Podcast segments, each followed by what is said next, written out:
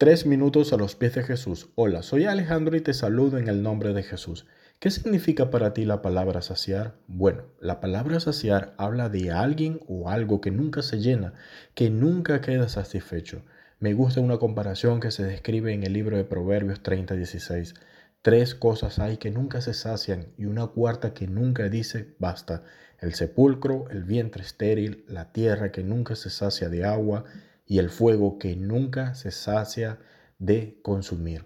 Reflexionemos un poco sobre esto. ¿Han visto que en un día la muerte diga, ya me cansé de recibir tantos muertos en el sepulcro, hoy me voy de vacaciones? De hecho, el sepulcro nunca dice basta. En Proverbios 27:20 dice, el sepulcro, la muerte y los ojos del hombre jamás se dan por satisfechos.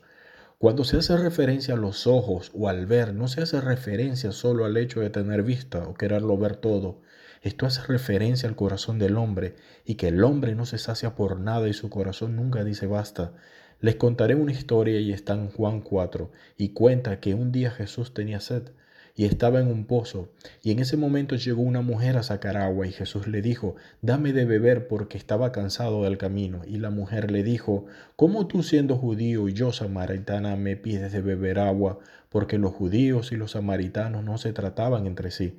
Jesús le dijo, si supieras quién te pide agua a ti, tú serías la que me pidieras a mí y yo te la daría agua viva. Jesús le dijo, el que tomare de esa agua del pozo volverá a tener sed pero el que tome del agua que yo le daré no tendrá sed jamás.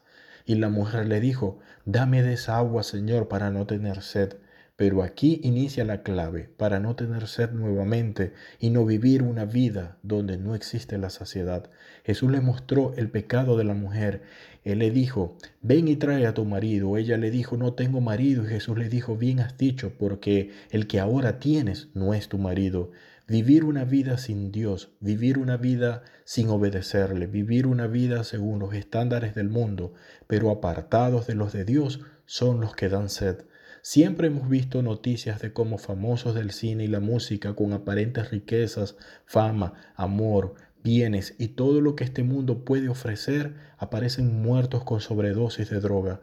Esto es un síntoma de que sus corazones nunca fueron saciados, sus ojos nunca se cansaron de ver, pero tú que me escuchas, no bebas del agua del pozo que te da nuevamente sed, el agua del pozo de este mundo. Bebe del agua que salta para vida eterna, que solo Jesús puede darte.